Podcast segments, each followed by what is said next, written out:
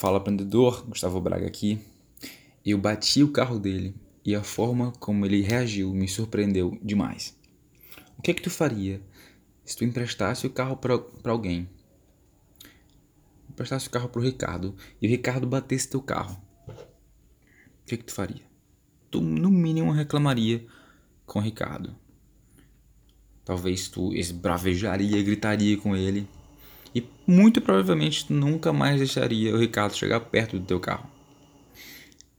Já o criar um nome aqui para não revelar a pessoa que ela pediu para não falar, é o Roberto.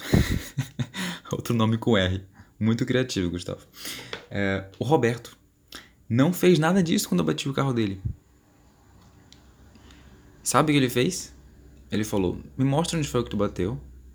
Ah, isso aqui é fácil de resolver me transfere o, o dinheiro, claro que ele não ia pagar, né? Mas me transfere aqui, tranquilo, isso aqui a gente resolve rapidinho. Não fala para ninguém, precisa fazer confusão. E ele me pede para dirigir o carro dele de novo. E eu não sei onde que ele aprendeu isso, talvez pelo fato dele ser pai e já ter bastante experiência de vida. Mas isso é uma coisa muito madura, é uma forma muito madura de resolver uma situação assim. E sabe por que, que, ele é, que ele é esperto, que ele é sábio em me deixar dirigir o carro dele de novo? Porque ele sabe que agora eu vou ter atenção redobrada. E não foi só uma vez, e não foi só emergência, não foi só porque eu era a única pessoa que podia dirigir o carro dele de novo que ele deixou, mas porque agora ele confia mais em mim. Ele sabe que eu não vou fazer besteira de novo. E eu fiz besteira de novo. eu fiz outra coisa no carro dele eu uh, não posso falar o que foi. Ah, não. É, não posso.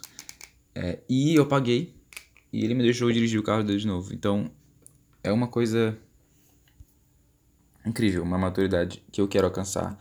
E o Dale Carnegie, no livro Como Fazer Amigos e Influenciar Pessoas, que eu já mencionei aqui, ele fala de um caso parecido. Eu não vou lembrar exatamente os detalhes da história, mas tinha um aprendiz de piloto e um piloto uh, experiente, né?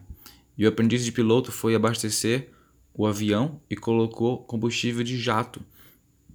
Isso fez com que o avião fosse destruído, uma, uma, um patrimônio de milhões de dólares não funcionava mais porque ele cometeu esse simples erro. E sabe o que, que o piloto fez? Fez o que Roberto fez. Ele falou: Vem pro meu lado porque eu sei que agora tu nunca mais vai cometer um erro assim.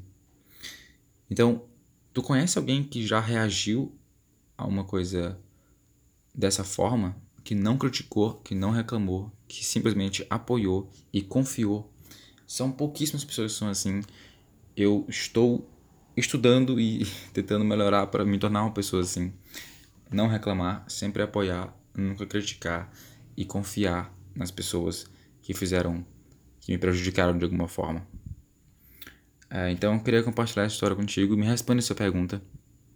Tu já conheceu uma pessoa assim? E tu já pensou que essa seria uma forma de, de reagir? Será que passaria na tua mente reagir dessa forma ao invés de reclamar ou criticar? É isso aí. Esse é um episódio curto. Obrigado por ouvir. Seja aprendedor e até a próxima.